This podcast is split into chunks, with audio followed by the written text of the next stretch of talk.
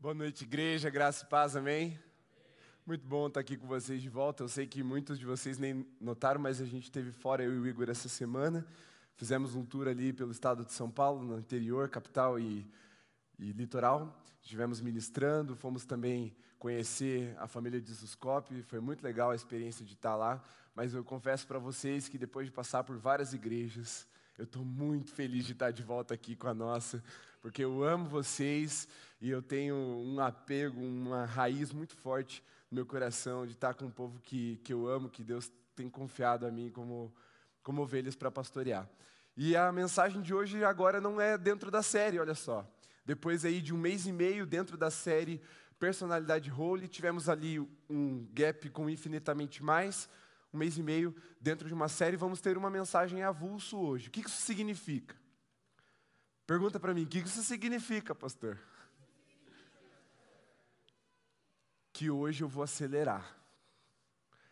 Porque quando você está pregando dentro de uma série, você tem um contexto anterior, você confia também na continuidade que você dá nos cultos posteriores. Como hoje nós temos esse culto que, em tese, assim, não está dentro, está avulso, mas ele não, por, por, não estar dentro de uma série, e na próxima semana nós temos a regional da SDA aqui, e você está inscrito, amém? Beleza. Então você já sabe que, como vai ser aqui, você sabe que não sou eu que vou pregar, porque nunca o pregador da igreja que vai receber o culto prega. Mas nós teremos uma banda configurada igual foi o ano passado, com as igrejas envolvidas, acho que são cinco igrejas esse ano formando a banda, e você, se você lembra como foi o ano passado, é aquele tipo de culto de avivamento que tem que ficar descrito para a história, para a posteridade lembrar, assim. E nós esse ano vamos viver algo ainda maior do que vivemos o ano passado. E o meu intuito nessa mensagem é te preparar para uma semana de avivamento. Amém? Você tem noção do que significa uma semana de avivamento? Uma semana de avivamento é só um evento. Mas as coisas que você pode viver e que a igreja de Jesus vive no mundo espiritual, na unidade que o avivamento proporciona, são marcas que vão ficar para o resto, para o resto da história. Por quê? Veja, por exemplo, algumas pessoas podem conhecer o seu esposo ou sua esposa na SDA. Intercâmbio de igreja é um dos maiores facilitadores para você casar, não é verdade? Sua vida muda para o resto da sua história. Existem coisas que você vê no diferente ou nas diferenças interdenominacionais e entre as comunidades que você não está acostumado e aquilo te marca profundamente, tira você da zona de conforto e por mais que seja uma situação estranha à tua rotina, Deus fala com muito mais ênfase nesses momentos. E o que eu quero é encorajar você a dar o seu melhor para estar nos cultos possíveis essa semana. Então amanhã nós temos o culto aqui na igreja, mas a partir de segunda até sábado que vem teremos a SDA 23. Na SDA 23 começa na segunda culto às 8 horas, até sexta-feira no mesmo horário, 8 horas. No sábado, as regionais, elas vão começar às 19 horas. É o nosso horário de culto normal. Mas o que eu quero pedir de todo coração para vocês como pastor? Pergunta para mim, o que você quer pedir, pastor? Interage comigo. Queria pedir que você chegasse mais cedo. Mais cedo, tipo, de verdade, assim, no mínimo meia hora mais cedo. Por quê? Vai lotar? Não sei, eu creio que sim. Mas não é por isso. É que eu queria muito poder contar com a ajuda de vocês para receber as igrejas que vão vir aqui cultuar com a gente. Então é sempre importante a pessoa chegar e não ficar perdida. Imagina você indo numa igreja, mais ou menos do tamanho da nossa, e fica meio perdido. Puxa, onde é que é o tal lugar? O que, que eu faço? O que, que eu não faço? Então, e ir conversando com o pessoal e recebendo o pessoal. Nossa equipe não vai ser suficiente para receber todo mundo. E eu vou precisar estar junto com os pastores, recebendo eles ali para um café. Então, eu queria muito poder contar com vocês antes do culto, no mínimo meia hora antes. Se você é um dos nossos voluntários, você já está acostumado, mas eu queria pedir que vocês chegassem até uma hora antes para já ir ajudando e percebendo se precisa de algum auxílio em alguma área. Posso contar com vocês? Beleza? A não ser que, e aí eu quero liberar você chegar antes em uma situação, se você vai trazer um visitante. Então, se você vai trazer alguém para um culto de avivamento, que essa pessoa precisa traga ela, daí você pode chegar na hora do culto, 10 minutinhos antes, para você pegar lugar tranquilo, aí você chega no horário, beleza? Combinado? Combinado, muito bem. Vamos então à mensagem de hoje, o corte é a partir daqui, você que vai fazer o corte do vídeo, a partir de agora. Mensagem de hoje, as tempestades da vida. Abra sua Bíblia no Evangelho de Marcos, capítulo 4, verso 35. A minha versão é NA, você pode acompanhar pela sua ou pelo telão que vai projetar. Quero ler esse relato, gosto muito de pregar nos evangelhos. E eu estava com saudade de um bom evangelho de Marcos, que é simples, direto, rico naquilo que ele tem para nos ensinar.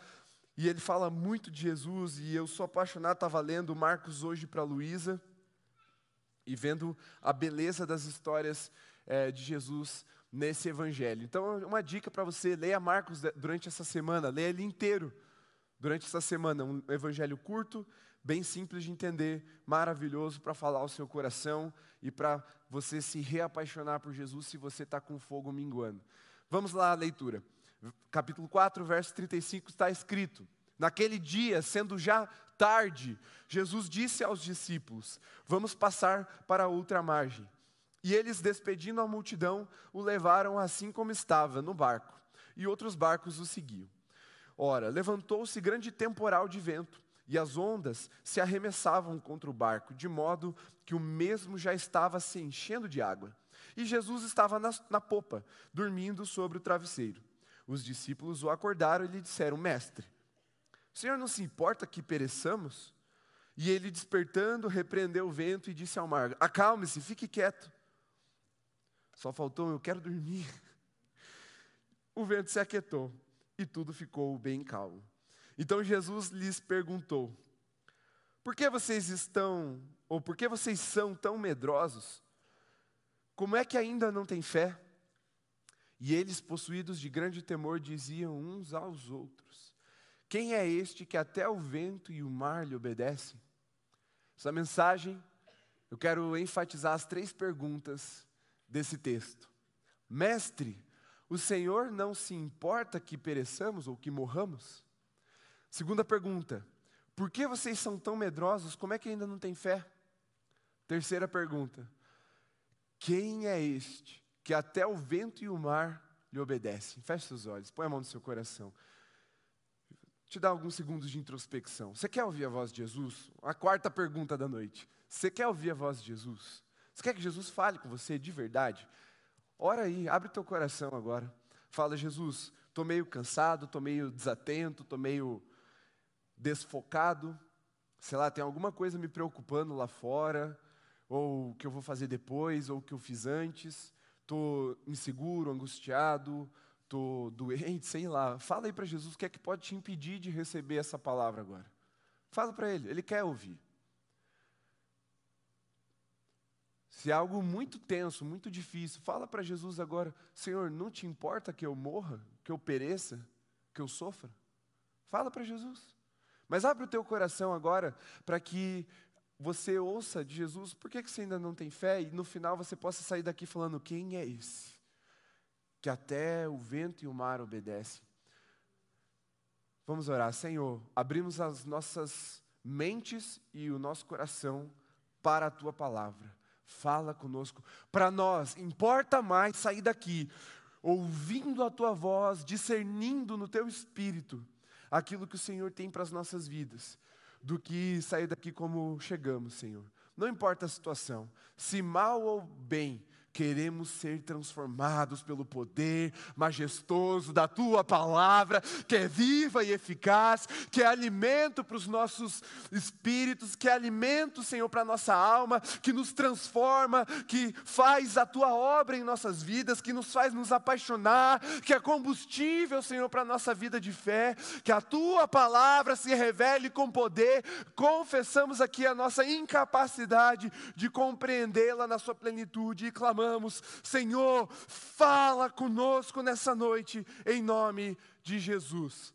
Amém. Amém? Amém. Deixa eu começar já te contando uma coisa importante. Hoje na intercessão, um dos intercessores teve uma visão, eu não vou te contar agora. E eu creio que essa, essa visão é sobre uma pessoa que está aqui. E eu quero que você se pergunte: será que sou eu? Pergunta para mim: será que sou eu, pastor? Não sei. O Espírito Santo vai nos dar um discernimento. Mas eu creio que com a construção dessa palavra isso vai ficar claro, e talvez não seja só uma pessoa. Nós vamos entender esse mover do Senhor. Você está aqui num culto de sábado, no meio das suas férias de ano, se você ainda estuda. Se você não estuda, é só, é só meio de ano mesmo. A não ser, claro, que você tenha tirado férias ou você esteja nos visitando aqui, seja muito bem-vindo, se esse é o seu caso. Nós temos uma galera viajando, uma outra galera está no, no, SUS, está, aliás, no departamento médico, né? Está tá ruim aí das gripes, das vias respiratórias. Mas você precisa entender é que você tem um privilégio aqui nessa noite de ouvir a voz de Jesus. Eu gostaria de verdade que você abrisse seu coração para isso e dedicasse a sua atenção, você que está aqui e você que nos ouve de casa também. Vamos à mensagem então, as tempestades da vida. Esse texto é bastante famoso. Quem aqui já tinha lido esse texto ou já tinha ouvido uma pregação sobre esse texto? Levanta a mão. Muito bem. Se não a maioria, se não todos, a maioria já ouviu sobre esse texto. E o que eu quero compartilhar com você é o seguinte: primeiro, onde esse texto se encontra? No Evangelho de Marcos. A vida e o ministério de Jesus, ela é relatada por quatro pessoas, quatro escritores evangelistas relataram sobre a vida de Jesus. O evangelista Mateus, o evangelista Marcos, o evangelista Lucas e o evangelista João. Desses, João era o mais próximo de Jesus e ele traz uma perspectiva mais mais privada não é a palavra, mais íntima da, do ministério e da vida de Jesus do que os demais. Mas muito provavelmente o primeiro a escrever um evangelho, escrever o relato, tenha sido o próprio Marcos. Esse Marcos é chamado de João Marcos na Bíblia. Ele era muito próximo do apóstolo Pedro e ele era muito próximo do apóstolo Paulo. Ele fazia meio que uma ponte entre os dois. E o evangelho de Marcos, ele foi escrito assim, há um consenso teológico sobre isso, por Marcos, ouvindo as histórias que Pedro conta para ele. Então, assim, Marcos não foi uma testemunha ocular tão próxima como os apóstolos, apesar de algumas coisas talvez ele ter testemunhado. Mas ele senta com Pedro e fala lá: vamos lá, tio, conta a história, vamos, vamos anotar aqui. E o Espírito Santo, tomando João Marcos, faz com que ele, inspirado, revele a palavra de Deus ali no Evangelho. E esse Evangelho, ele, pode, ele é muito mais objetivo do que os demais. E ele tem alguns atos. Ele é separado em três atos. A primeira parte, a segunda parte e a terceira parte. Ato não tem nome, ato tem número, então você se contente com isso. E aqui nós estamos entrando na, no segundo ato do Evangelho de Marcos. Até aqui, o que, que acontece? O que está relatado? Jesus é anunciado, ó, esse é o Filho de Deus, tal, e começa o ministério já, é bem objetivo mesmo o início do, do Evangelho. Jesus começa a pregar, ensinando as Escrituras, Jesus começa a curar os enfermos para manifestar a glória de Deus, para que as pessoas crescem nele, e Jesus começa a perdoar pecados, o que deixava os religiosos da época furiosos, porque só um podia perdoar pecados, e esse um é o próprio Deus. Então Jesus começa nesse ato de revelação para a multidão, é onde você vê ali algumas situações acontecendo, e você vai ver que sempre Jesus com os discípulos se revelando para a multidão. No segundo ato, começa uma coisa um pouquinho diferente. Jesus começa a se revelar mais profundamente, agora para aqueles que estavam próximos a ele. Veja que o relato começa falando assim: ó, já era tarde da noite, e aí Jesus falou: vamos para outro lado. Para outro lado do quê? Você precisa se perguntar: o outro lado do quê? É, do mar da Galileia, também chamado de Lago de Genezaré ou de Tiberíades. Se você sabe, se você está acostumado Talvez não, mas se você já viu o mapa ou já foi a Jerusalém, você sabe que o mar da Galileia não é um mar no sentido geográfico da palavra. Ele é um lago.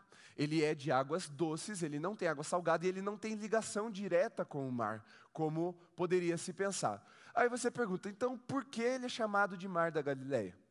A, a resposta é: porque ali batia um vento tão forte, tempestades tão fortes, é, eram acometidas sobre aquele lago, que ele formava ondas. E aí, claro, o mar é grande, aliás, o lago é grande a beça. E você olha e vê um monte de onda, você rapidinho assimila um mar. Por isso ele é chamado de Mar da Galileia. Mas ele era um lago de água doce que recorrentemente sofria com essas tempestades é, violentas que faziam com que ondas é, crescessem nesse lago. Então, Jesus está de frente para esse lago, e ele fala: Ó, vamos atravessar. Jesus não faz nada à toa, Jesus não desperdiça nem palavras, nem saliva, nem tempo. Jesus era objetivo em tudo que ele fazia, de não perder, não é que ele era apressado, mas ele não desperdiçava nada. Ele tinha um objetivo do outro lado do lago. Se você ir para o capítulo 5, você vai perceber que Jesus chega na cidade de Genezaré ou de Gadara. Ali era, eram, eram mais ou menos dez cidades próximas e elas tinham um contexto bastante diferente do, do, do, povo de Israel. Ali havia, por exemplo, criação de porcos, eram, eram cidades bastante movimentadas, porque tinham muitos comerciantes, enfim. Jesus quer, tem o objetivo de chegar nessa cidade, se você assimilou o nome Gadara ou Genezaré, você lembrou de um personagem bíblico, um personagem dos evangelhos, que a gente chama do quê? Gadareno. Gadareno é quem é de Gadara. Mas tem mais uma coisa que a gente chama ele. Quem? O endemoniado Gadareno. Até talvez seja o título ali da, da do próxima parte da sua Bíblia. O endemoniado Gadareno. Curioso porque rapidamente ele deixou de ser endemoniado. A gente podia chamar ele de o liberto de Gadara, né? ou, de, ou Gadareno, mas a gente chama de endemoniado Gadareno. Jesus tinha o objetivo de se encontrar com esse homem lá do outro lado desse lago, para ter com ele uma experiência de libertação, subjugar uma legião de demônios, e, e rapidinho assim, Jesus chega, se prostram, sai, no, sai, ele não fala em nome de Jesus, ele fala só sai, porque é ele mesmo, então não é em nome de Jesus, é ele, sai, eles falam, pelo amor de Deus, não joga a gente no abismo, então vão para os porcos, os porcos caem no abismo ali da, do mar, se afogam, tem um prejuízo danado ali de, de sei lá quantos dinheiros da época, o pessoal fica irritado e quer que Jesus vá embora. Mas aquele homem ele é transformado e Jesus tinha um propósito para cumprir naquela cidade. Ou seja, ele não entrou no mar. Era de dia ou de noite? A gente leu. De dia ou de noite? Dia? Era de noite? Era de dia ou de noite? Só tem uma resposta certa. Noite. Já era tarde, está escrito. Quando já era tarde, Jesus falou: vamos para o outro lado. Jesus tinha um objetivo e ele não estava muito preocupado com as circunstâncias que eles iriam enfrentar no caminho dali até lá. Por quê? Porque ele só cumpria a vontade de Deus, a vontade de Deus se cumpre, ela é uma promessa, e ele falou: vamos para o outro lado. E os discípulos estão ali, vendo Jesus fazer um monte de coisa na vida dos outros, vendo os enfermos sendo curados, eles veem Jesus ensinando como quem tem autoridade, não como os hipócritas, escribas e mestres da lei da época. Eles veem Jesus perdoando pecados e eles falam: não é que o bicho é brabo mesmo? Eles admiram Jesus, ao ponto de seguir com Cristo, à noite, num mar, aliás, num lago que podia virar mar, no vento que batia sobre ele.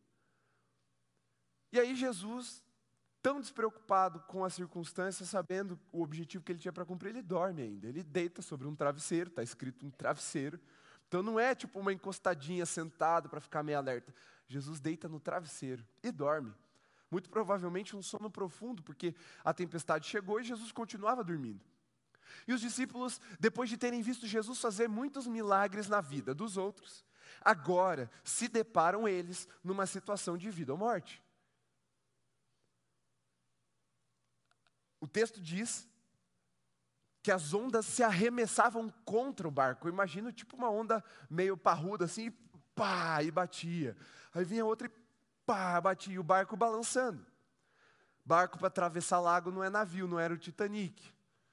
Era uma chacoalhação feroz. E Jesus lá, dormindo no travesseiro dele. E os discípulos, preocupados, ansiosos, angustiados, e aí eles vão lá e acordam: Mestre, mestre, não te importa que pereçamos? Ou, numa linguagem de hoje, Jesus, a gente vai morrer. Se os discípulos tivessem assistido a Era do Gelo, o Cid, né? A gente vai morrer. Desesperados. Você não se importa que a gente vai morrer? Jesus nem responde se ele se importa ou não. Jesus, como quem está levantando de um sono, fala: ai, Fiquem quietos, vento e mar. E o vento para e as ondas cessam. E aí Jesus olha para os discípulos e ele fala: Vocês ainda não têm fé? Por que esse ainda? Significa que eles já deveriam ter, ter fé. Fé em quê? No que, que eles deveriam ter fé? Eu falei para vocês que eles viram Jesus fazendo muitos milagres, ensinando e perdoando pecados até ali na vida de outras pessoas, da multidão, de cidade em cidade, de vilarejo em vilarejo que ele passava. Só que, só que, eles ainda não tinham compreendido plenamente quem Cristo era e o poder que ele tinha. Eles tinham uma pequena noção.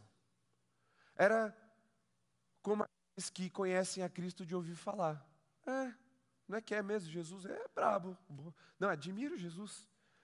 Verdade mesmo, né? Não, Jesus é, é nossa, um grande mestre, um, um grande homem da sua época, marcou a história da humanidade.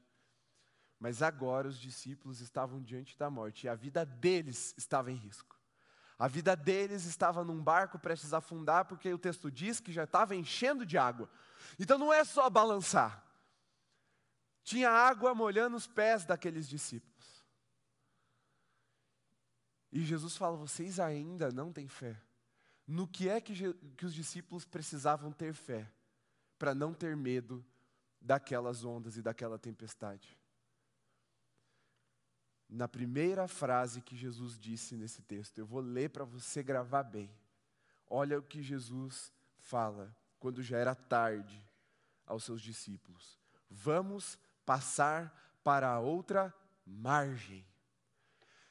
Jesus não falou, talvez a gente chegue do outro lado. Jesus não falou, quem sabe se a gente conseguir, se vocês que são experientes nos levarem até lá, a gente chegue do outro lado. Não, Jesus falou: vamos passar para outra margem. Não era uma perspectiva otimista. Jesus não falou dando um figa. Jesus decretou, declarou: estamos indo para o outro lado. Sabe o que é interessante de pensar aqui também? É que os discípulos, apesar de terem visto Jesus, ter feito muitos milagres, ter ensinado as Escrituras e ter perdoado pecados até ali, de barco, quem entendia de verdade eram os discípulos. Em tese, eles estavam nas suas zonas de conforto. Quem eram pescadores antes de seguir no ministério com Jesus? Os discípulos, ou a maior parte dos discípulos, ou, ou Jesus? Quem era por ofício navegador? Como é que chama a pessoa que, que, além de pescador, que cuida do barco? É capitão do barco, enfim navegantes, os marujos. Quem que manjava de mar? Quem que manjava de clima? Quem que manjava de, de água ali? Eram os discípulos. Eles estavam em tese no lugar onde lhes era seguro. E a tempestade vem, bate no barco, chacoalha todo mundo e eles falam: ih, lascou, vamos morrer. E Jesus fala: vocês ainda não têm fé. Eu disse que a gente vai para o outro lado. Então a gente vai para o outro lado. Só que o que eu acho fantástico é que Jesus não perde tempo e não perde a viagem. E não era só o que ia acontecer lá na cidade de Gadara depois, mas é o que estava acontecendo ali no barco, é o que precisa acontecer com a vida de todo crente. Ser chacoalhado pelas tempestades da vida. Porque até ali, eles viram o que Cristo podia fazer na vida de quem era necessitado, de quem tinha um problemão, como, por exemplo, uma enfermidade incurável, uma, um, um, um enfermo de, que estava aleijado, paralítico, ou outro que estava cego, pessoas que estavam com lepra. Eles viram o que Jesus podia fazer pelos outros, pelos necessitados. Eles viram Jesus fazendo milagres, eles viram Jesus ensinando as Escrituras para quem não conhecia e as pessoas se rendendo a Ele. Ele via Jesus perdoando pecados e libertando cativeiros, mas agora era a vida deles que estava por um fio na cabeça deles. Agora toda a segurança deles tinha ido por água abaixo. Não, mas o barco eu domino, o barco eu sei. A vida deles podia acabar a qualquer momento. E muitas vezes nós conhecemos Jesus porque a palavra nos é ensinada e nós nos rendemos a Ele. Jesus nos salva e com o seu Espírito testifica a salvação no nosso coração. Muitas vezes Ele nos perdoa os pecados, muitas vezes, Jesus é Jesus, Ele nos perdoa os pecados, Ele nos liberta dos nossos cativeiros espirituais e nos faz livres. E a, pode ser que o seu testemunho de encontro com Jesus tenha sido: fui curado de uma enfermidade. Jesus atendeu o meu pedido, Jesus fez um impossível na minha vida. Olha, eu estava vivendo daquele jeito, ruim, com enfermidade, ou com problema, ou com impossível, ou com minha vida destruída, mas Jesus resolveu o meu problema. Mas agora não era um problema a ser resolvido. Não era, será que vai ter comida hoje? Tão pouco, ai, está doendo minhas costas, ou estou travado, estou paralítico. Não, Dali a alguns minutos os discípulos poderiam estar se afogando. E tempestade não é uma intercorrência cotidiana. Não é todo dia que você enfrenta tempestade. Tempestade vem com um objetivo de nos chacoalhar e coloca todo o nosso futuro, toda a nossa vida em risco. E deixa eu te dizer uma coisa: tempestades são imprevisíveis. Você pode até ter ali pelos meteorologistas uma, uma ideia, mas ela pode mudar muito rápido e chegar para você. As tempestades da vida vão chegar para todos nós. Se você não está vivendo uma ou nunca viveu, tenha fé. Porque elas vão chegar e elas vão se abater sobre o barco da sua vida elas vão te chacoalhar, elas vão entrar em lugares que você não imaginava que a água ia entrar, elas vão te deixar totalmente vulnerável. Sabe aquele senso do tipo, não, Jesus, aqui não precisa porque eu manjo, eu sei fazer. O Senhor me chamou, mas lembra que antes de eu me converter eu já fazia isso bem, ó. Deixa aqui comigo. Sabe? aquela coisa que você ainda tem sob controle na sua vida. Não, não, de relacionamento eu manjo, Jesus, não vou fazer do seu jeito. Não, não, minha, minha casa, minha família, eu manjo, Jesus, deixa, está tudo sob controle.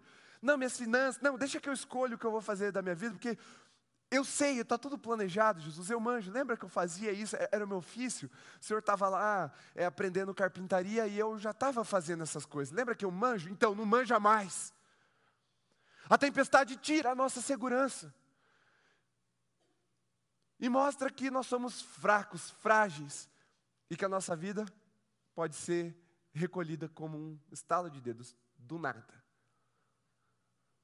Do nada. E aí é onde a gente precisa voltar em Jesus, chacoalhar Jesus.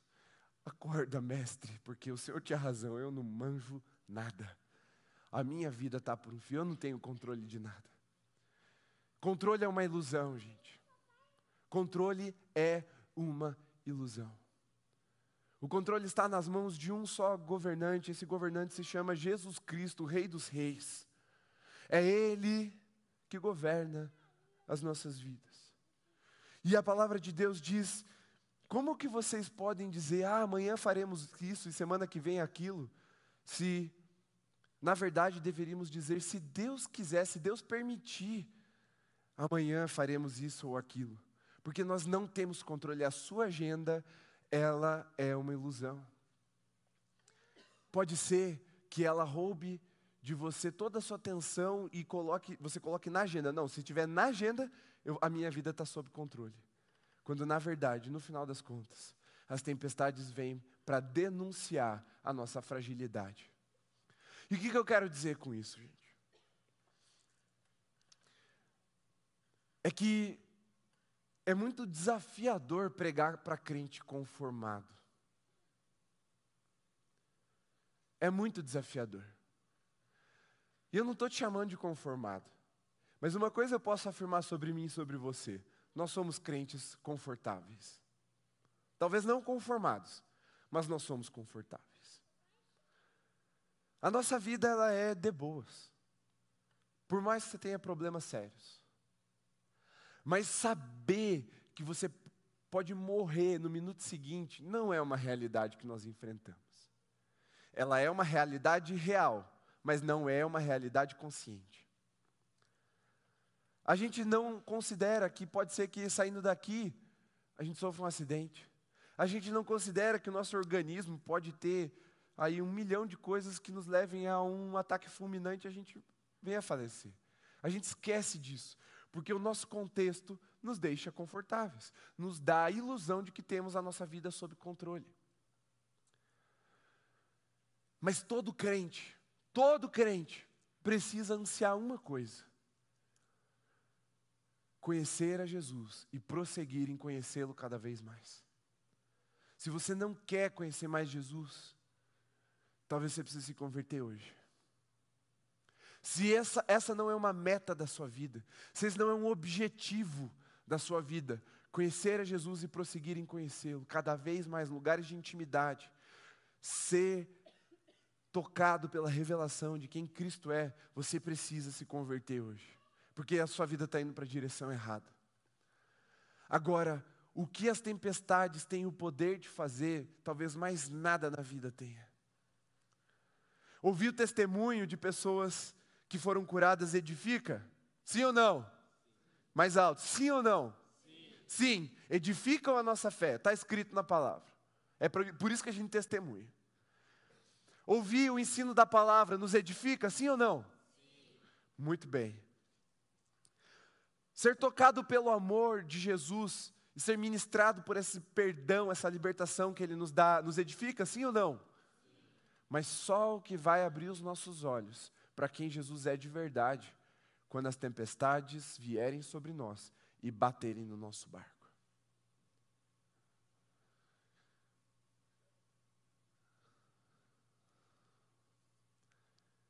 Só aí. Porque os discípulos andavam o tempo todo com Jesus. Tinham visto os milagres, tinham visto o sobrenatural, tinham ouvido os, ensin os ensinamentos, haviam sido perdoados, chamados, tinham intimidade com Jesus ali. Mas, a, mas até esses discípulos, quando a tempestade veio sobre eles, eles ficaram com medo de morrer. Terminam a experiência da tempestade dizendo: quem é esse? Não é o Jesus que está com a gente agora, que come igual a gente come, que suja o pé quando anda, que tem sede, que cansa e dorme. Quem é esse? Que até ontem estava ali junto de José fazendo as carpintarias, lixando umas madeiras. Quem é esse que come a mesa conosco, mas que até as ondas e o vento obedecem? Quem é esse? Quem é esse? Essa pergunta precisa estar nos nossos lábios todo encontro com Jesus. E se nós não voluntariamente entrarmos na tempestade, em lugares que vão nos fazer balançar. Se nós voluntariamente não decidirmos viver pela fé para cumprir propósitos do alto aqui na terra, as tempestades vão chegar mesmo assim.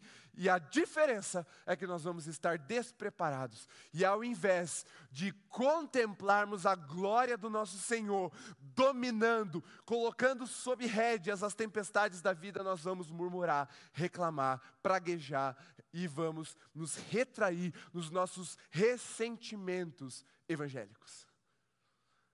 Num ressentimento gospel. Do tipo, o irmão só anda de vitória em vitória e eu aqui nesses perrengues.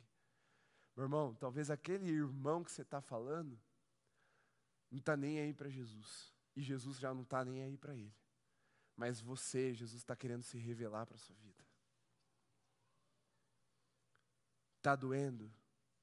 Está difícil? Não é só um probleminha, a minha vida está sob risco. Abra os olhos da fé, pois os céus já estão abertos para que você contemple o Rei dos Reis. Jesus quer se revelar a mim e a você como ele se revelou para aqueles discípulos. Já eram crentes, já eram vocacionados, eram discípulos que viriam a ser apóstolos. Mas eles ainda assim olham Jesus chocados, admirados, perplexos. Quem é esse?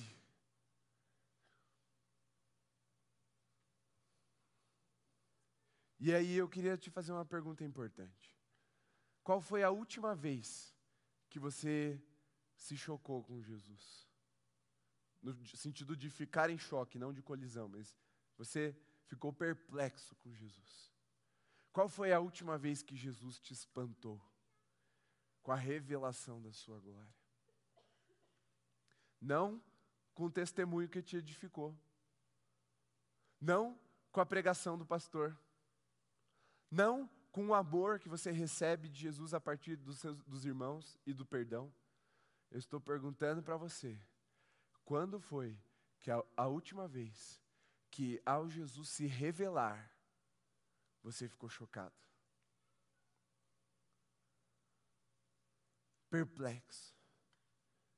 Que você botou as mãos na cabeça e falou: Quem é esse? Quem é esse? Porque nós nos acostumamos, nos confortamos com a nossa realidade. E o conforto é um dos maiores inimigos do fervor e da devoção.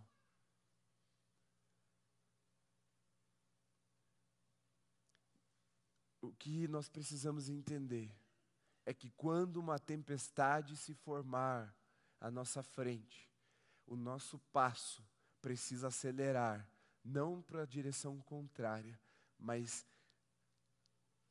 no alvo da, da, da, tempestade, na direção da tempestade.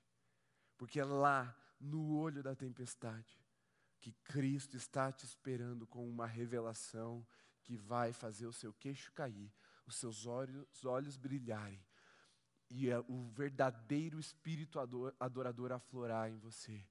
Quem é esse? E aí você pensa, ah, mas é porque eles estavam no começo do ministério. Não, não, não. Jesus fala, vocês ainda não têm fé, já tinha muitos motivos para eles terem fé. E aí, vamos, vamos para o Apocalipse rapidinho, só para reforçar esse argumento com você. Os anjos, os seres viventes que estão diante do trono do Senhor oferecendo adoração a Ele, estão 24 horas por dia, ou, tá, 24 horas por dia no céu é difícil dizer. Estão todo dia, dia e noite, e não sabe como é que vai ser lá, né? Se vai ter 24 horas de dia ou não. Acho que não. Mas o ponto é, eles estão lá dia e noite, rodeando o trono de Deus. E ali é o trono do próprio Jesus mesmo, porque ele é a imagem do Deus invisível. Toda a visibilidade do Deus verdadeiro é Cristo encarnado. Eles estavam vendo o trono de Deus, estão vendo o trono de Deus, eles estão o tempo todo caindo os queixos. Santo, Santo, Santo. E eu quero te dizer isso nessa noite, sobre as tempestades da vida, para que você adote uma postura de avivamento. Avivamento é quando os céus se abrem e se revelam para a terra num nível muito mais glorioso do que a terra está acostumada. Eu e você não podemos nos acostumar em sermos crentes de final de semana. Não podemos nos acostumar de sermos crentes de sábado em sábado, mas precisamos nos transformar em crentes de sábado a sábado para que todos os dias Cristo se revele a nós e nós o revelemos a essa geração. E a tempestade da vida só está aqui para te chacoalhar porque você precisa ir até Jesus e chacoalhar Ele. Para que com uma palavra, talvez Ele faça a, tempestade cessar. Mas como eu disse, por que será que Jesus queria atravessar o lago? Se revelar para os discípulos, mas ele tinha algo importante para cumprir lá do outro lado. Olha a agenda de Jesus Vai para o capítulo 5, versículo 1. Acompanha comigo aqui, rapidamente a leitura. Jesus e os discípulos chegaram à outra margem do mar, à terra dos Gerazenos. Ao desembarcar, logo um homem possuído de espírito imundo veio dos túmulos ao encontro de Jesus. Esse homem vivia nos túmulos e ninguém podia prendê-lo, nem mesmo concorrentes, porque, tendo sido muitas vezes preso com correntes e cadeias, as cadeias foram quebradas por ele e as correntes foram despedaçadas, e ninguém conseguia dominá-lo. Andava sempre, de noite e de dia, gritando por entre os túmulos e pelos montes, ferindo-se com pedras. Quando de longe viu Jesus, correu e prostrou-se diante dele, gritando em alta voz: O que você quer comigo, Jesus, filho do Deus Altíssimo? Por Deus, peço-lhe que não me atormente. E ele disse isso porque Jesus tinha dito a ele: Espírito imundo, saia desse homem. Então Jesus lhe perguntou: Qual é o seu nome? Ele respondeu: Legião é o meu nome, porque somos muitos. E pediu-lhe com insistência que não o mandasse para fora do país. Ora, uma grande manada de porcos pastando ali pelo monte. E os espíritos imundos pediram a Jesus: Mande-nos para os porcos, para que entremos neles. E Jesus o permitiu. Então, saindo os espíritos imundos, entraram nos porcos, e a manada, que era cerca de dois mil, precipitou-se despenhadeiro abaixo para dentro do mar, onde se afogaram. Os que tratavam dos porcos fugiram e foram anunciá-lo na cidade pelos campos. Então o povo saiu para ver o que tinha acontecido. Aproximando-se de Jesus, viram o endemoniado. O que antes estava dominado pela legião, assentado, vestido em perfeito juízo. E temeram. Os que haviam presenciado os fatos contaram-lhes o que, o que tinha acontecido ao endemoniado e também falaram a respeito dos porcos e começaram a pedir com insistência que Jesus vazasse da cidade. Quando Jesus estava entrando no barco, aquele que antes estava possuído pelos demônios pediu com insistência que Jesus o deixasse ficar com ele. Jesus, porém, não o permitiu. Ao contrário, ordenou-lhe: Vá para a sua casa, para os seus parentes, e conte-lhes tudo o que o Senhor fez por você e como teve compaixão de você. Então ele foi e começou a proclamar em Decápolis tudo que Jesus lhe tinha feito. E todos se admiravam. O objetivo de Jesus, ao se revelar, era que a glória de Deus fosse anunciada nessa cidade, ou nesse conjunto de cidades chamado Decápolis. Olha o que ele diz: vá para sua casa, para os seus parentes e conte-lhes tudo o que o Senhor fez por você e como teve compaixão de você. Você pode estar aí praguejando, murmurando, se questionando, falando: Senhor, por que esses problemas na minha vida? E o que Jesus quer é revelar o seu poder para você, para que você anuncie quem Jesus é para as pessoas. Existe um propósito e uma revelação te esperando do outro lado da tempestade. Tenha fé para crer que você vai vencer essa tempestade, porque ela não sai do controle de Jesus. Mas ao chegar do outro lado, seja obediente para revelar a glória de Deus onde você estiver. E o que eu quero te dizer é o seguinte: que para você viver um avivamento na sua vida, você precisa ir em direção à tempestade, cheio de fé, pronto para receber a revelação de Jesus. E ao recebê-la, você precisa assumir uma postura de compartilhá-la ela não pode ficar só para você. Às vezes dá vontade, é mais confortável. E o conforto é um dos inimigos mais sorrateiros do crente, fervoroso. É confortável ficar parado, mas Jesus quer se revelar para você, para que através da sua vida, do seu testemunho, você conte tudo o que Jesus fez e as pessoas sejam levadas ao lugar de salvação, redenção e libertação. As tempestades da vida não podem afundar um barco que está no mar porque Jesus mandou. As tempestades da vida não podem afundar um crente que está indo na direção que Jesus apontou. Você quer crer que você vai chegar do outro lado dessa tempestade, você precisa ouvir a, a frase, a fala de Jesus, a palavra de Jesus: vamos para outra margem. Você precisa ter convicção de que você está indo na direção que o dedo de Jesus está apontando. Só que não é como se você, cada vez que você andasse mais em direção à tempestade, o dedo de Jesus ficasse mais longe. Pelo contrário, quanto mais adentro na tempestade, mais próximo de Jesus você vai ficando, porque o seu coração vai se rendendo a Ele. E o, o desafio principal dessa noite é crer, crer, crer de todo o seu coração que essa tempestade não veio para te matar, ela veio para revelar Jesus para você, a coisa mais preciosa para a sua vida, se você é um crente verdadeiro e fervoroso. E aí, ao invés de você olhar para a tempestade com o nariz torto, você vai passar a olhar para a tempestade como um tapete vermelho. Ao olhar para a tempestade, ao invés de, de descabelar e falar, Deus me livre, você vai poder olhar para a tempestade e falar: Hoje eu se consagro. É ir em direção à revelação de Jesus. E essa tempestade, ela é a figura perfeita para falar ao coração de cada um de nós. E a visão que tiveram na intercessão hoje foi de um peixe de cabeça para baixo, afundando. É isso, né, Bia? Resumi bem. Eu sou um homem de poucas palavras às vezes. Mas é isso, um peixe de cabeça para baixo afundando.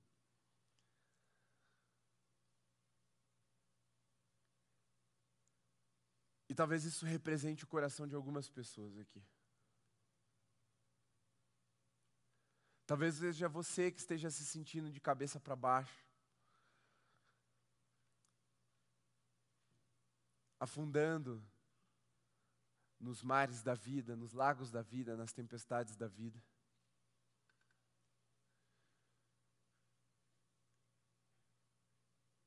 Parado, conformado. É, a gravidade, né? Faz a gente afundar. Densidade maior que a da água, afunda mesmo. A vida é assim. Para que lutar contra? quando Jesus está te chamando para subir de novo. Subir no barco, lembrar que ele não vai afundar, que você não é um peixe dentro da água desse mundo, porque você não foi feito para esse mundo, não do jeito que ele está agora. Você é peregrino nessa terra, você é cidadão de outro mundo. Não se conforme, não se, não se acostume em afundar nas situações da vida, na rotina, na sua agenda. Suba de novo no barco para você continuar a sua jornada, porque você é um crente em Jesus. Você é filho de Deus. Você foi salvo, resgatado, há um propósito para cumprir. Não continue afundando, reaja nessa noite. Procure ajuda se for necessário. Porque se tem uma coisa que Jesus faz para quem está afundando é estender a mão e puxar de volta. Não tenha medo de enfrentar as tempestades se você está fugindo de algo difícil. Se você está fugindo de um chamado de Jesus. Você olhar, ah, Jesus, mas é difícil porque não tem recurso, é difícil porque aquele povo é difícil, é difícil porque aquilo que você falou, mandou fazer é difícil. É difícil porque é difícil. Se você está fugindo nessa noite, Jesus está te chamando de volta para atender o chamado que Ele tem para a sua vida. Chega de afundar. É hora de você voltar à superfície. Lembrar que você não é um peixe afundando, você é um discípulo de Jesus, o Deus vivo, que até o mar e o vento obedecem. Fique em pé no seu lugar.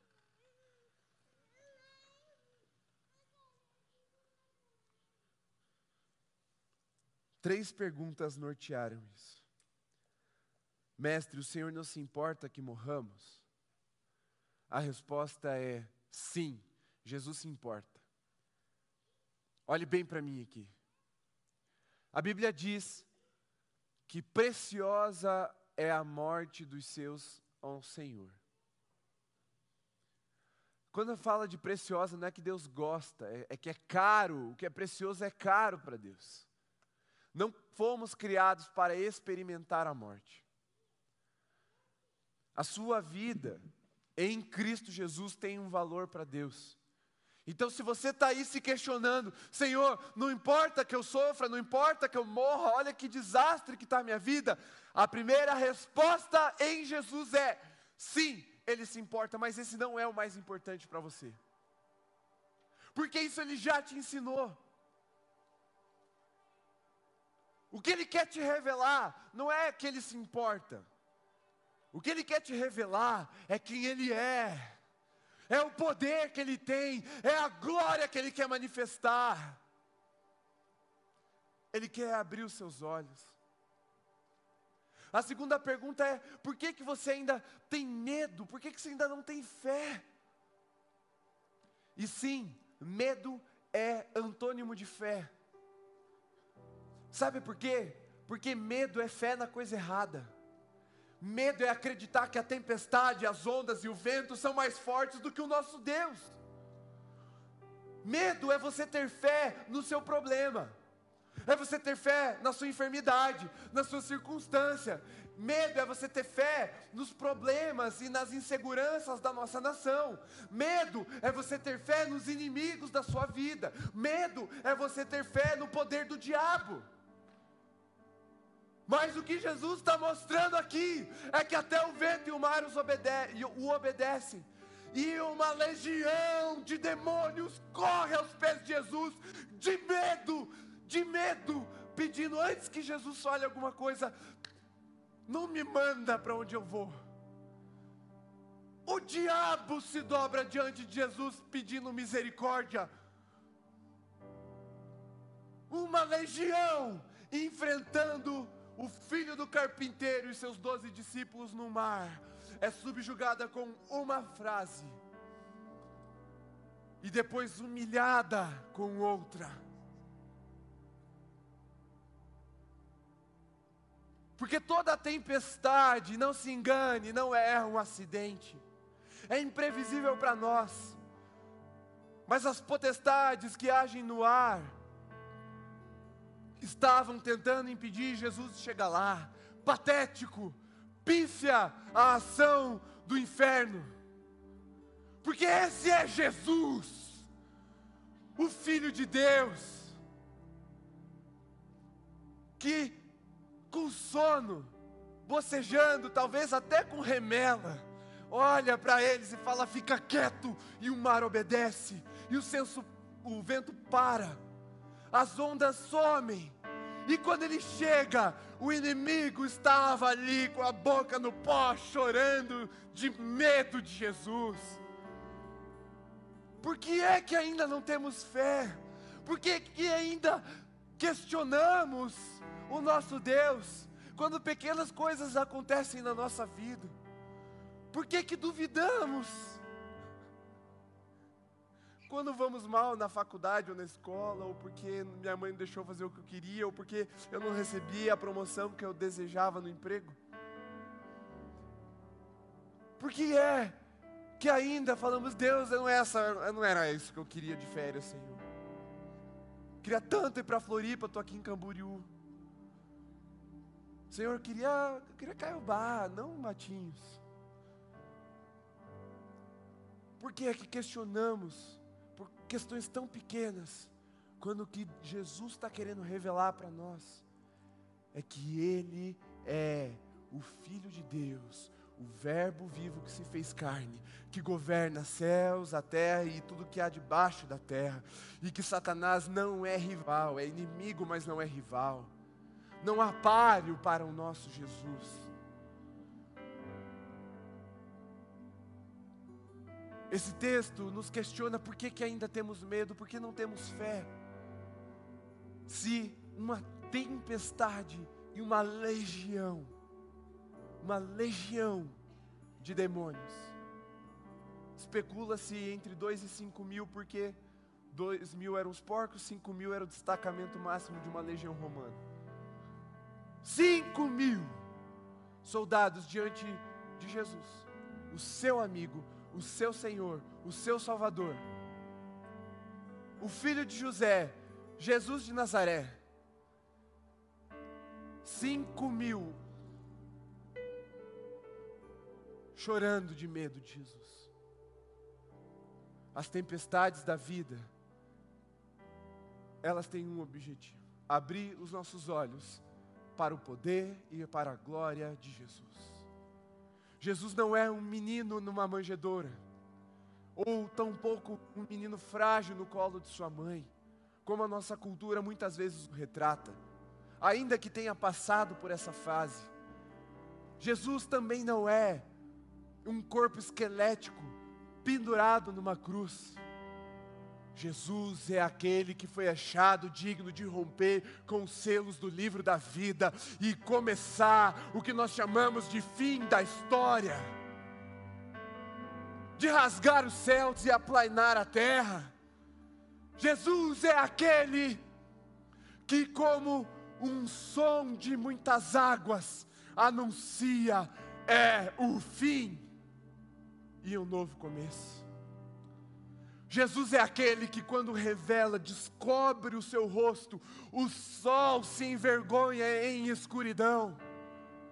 Tamanha glória e o resplendor da sua justiça. Jesus é aquele que vem vitorioso, porque não se engane, até a morte de Jesus foi escândalo para o inferno e não vitória para o inferno. Jesus, no seu momento mais frágil, mais humilhado, mais esmagado, mais sofrido, estava pisando a cabeça da serpente.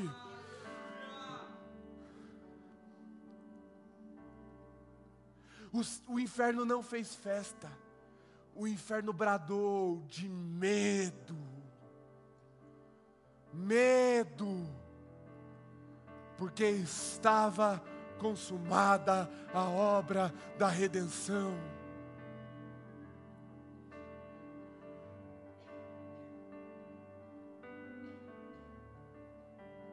Jesus é aquele Verbo Criador, que do nada, sem matéria pré-existente, sem matéria-prima, o som que vai rasgando o silêncio da não existência, tornando as coisas como elas são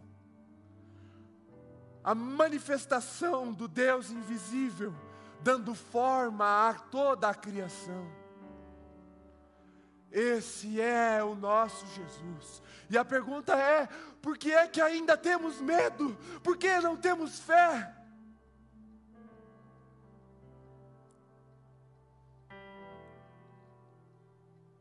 E a última pergunta é a que você precisa fazer: quem é esse? Quem é esse? Que, tendo o universo em Suas mãos, regendo com perfeita harmonia, cada molécula, cada átomo da existência, cada átomo do seu corpo e cada galáxia do universo como uma canção visível e invisível. Quem é esse que, tendo um céu povoado de anjos e seres celestiais, obedientes, perfeitos, amorosos, dobrados diante dele em revelação, em adoração, olha para essa terra, olha para essa cidade chamada Curitiba, olha para essa igreja chamada Alameda, olha para esse culto do Holy, olha para o seu coração e te quer no barco com Ele. Quem é esse?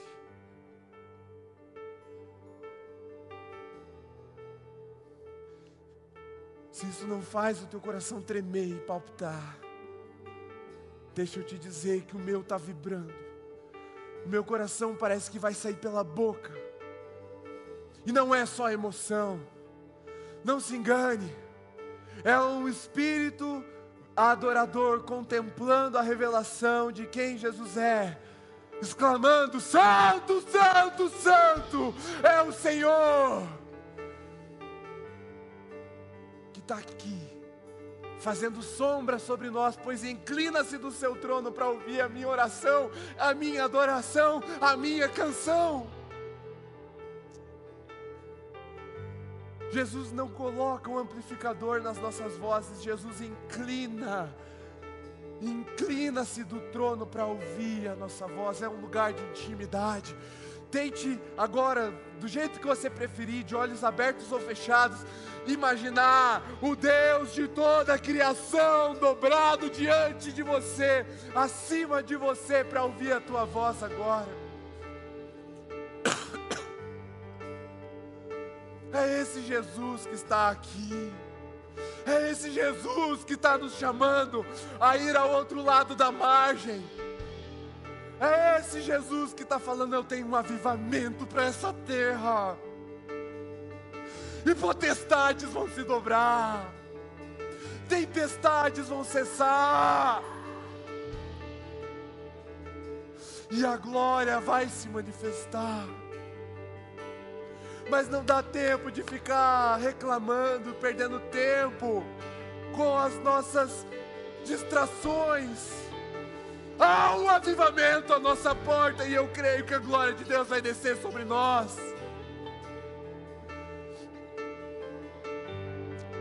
E infelizmente, há aqueles que vão olhar e ver e ir embora. Mas eu creio que estamos diante de uma geração remanescente fiel.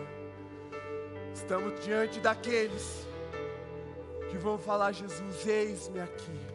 Sou eu que o Senhor está procurando. O Senhor procurou um adorador? Sou eu. Eu. Fala comigo agora, Senhor. Eu creio que tem gente agora orando assim. Eu creio que tem gente agora deixando para trás as suas inquietudes, suas angústias terrenas, suas, seus caprichos, seus confortos, reconhecendo, Senhor, eu não mando é nada mesmo, eu não sei é nada mesmo, mas o que eu quero é estar aos pés desse, que até o mar e o vento obedecem.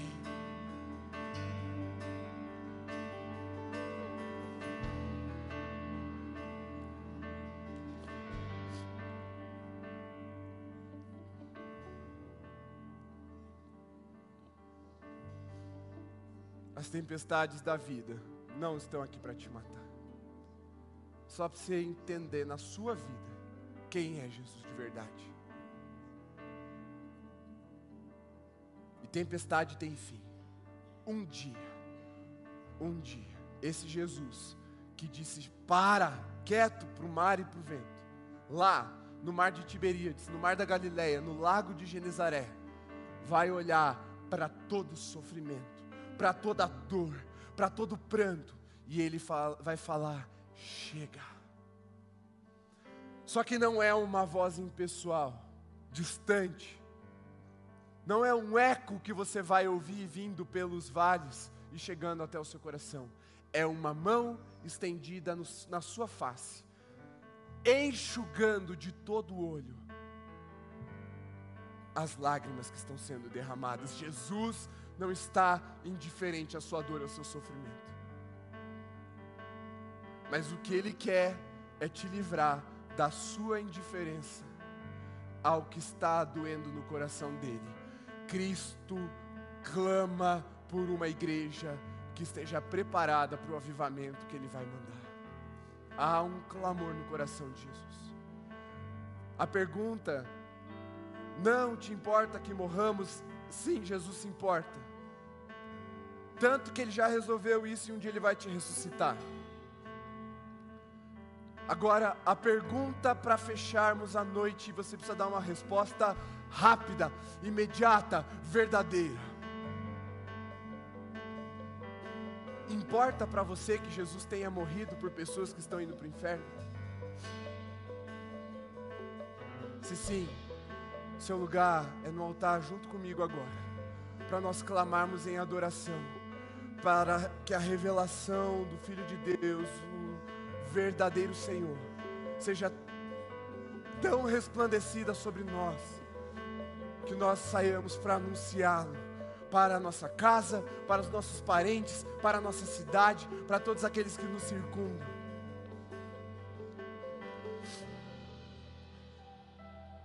Quem é esse? Pergunte. Pergunte, porque talvez ele vá te responder. Com uma visão, talvez a resposta seja com uma convicção, uma fé sobrenatural. Talvez a resposta que ele te dê seja um sussurro no seu ouvido ou no seu coração.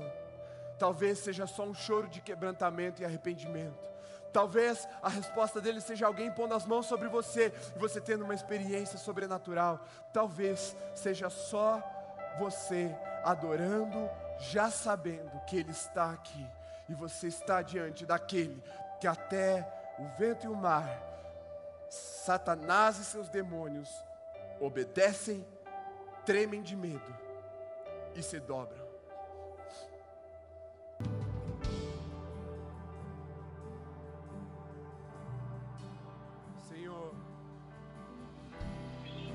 quero fazer só uma oração nessa noite. Só um pedido, Senhor.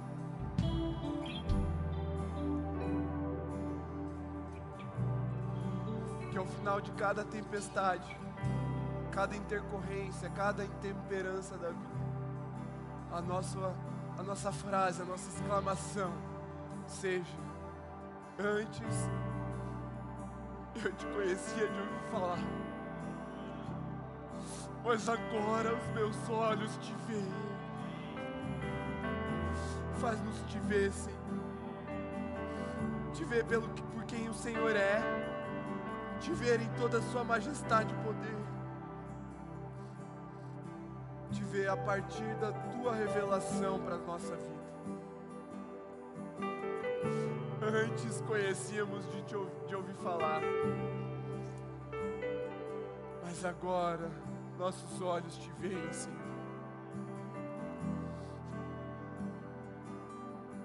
Senhor, eu quero pedir que aqueles que ainda se questionam, Senhor, não te importa que eu sofra, que eu morra, que esses que estão batizados na dúvida do seu amor, sejam nessa noite contemplados com um batismo de fé, para que não duvidem mais do teu amor, Senhor.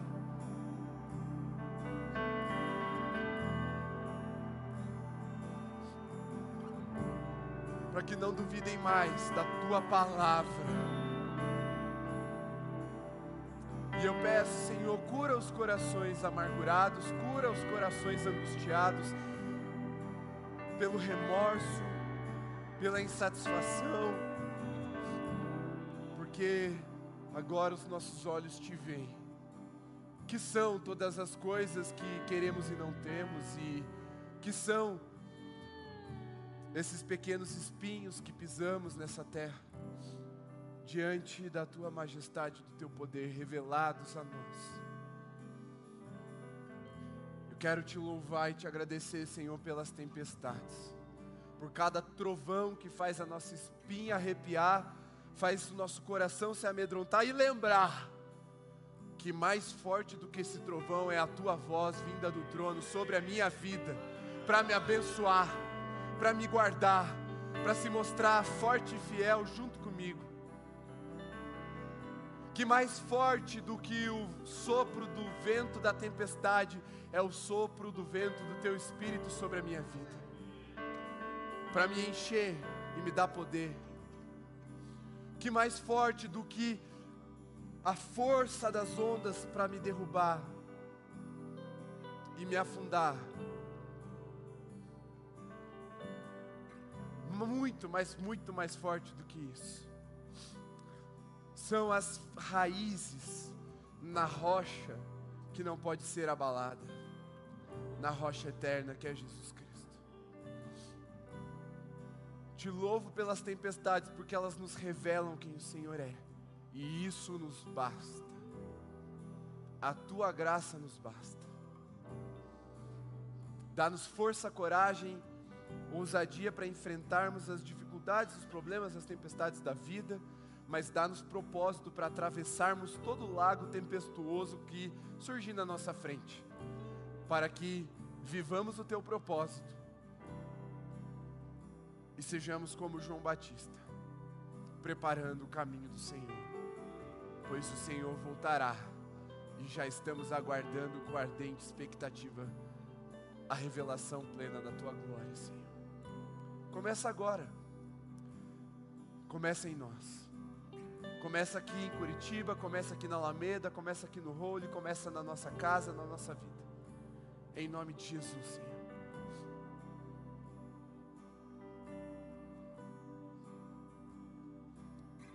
Encerramos a nossa transmissão. Deus te abençoe, mas você pode ficar aqui, você que está presente, continue.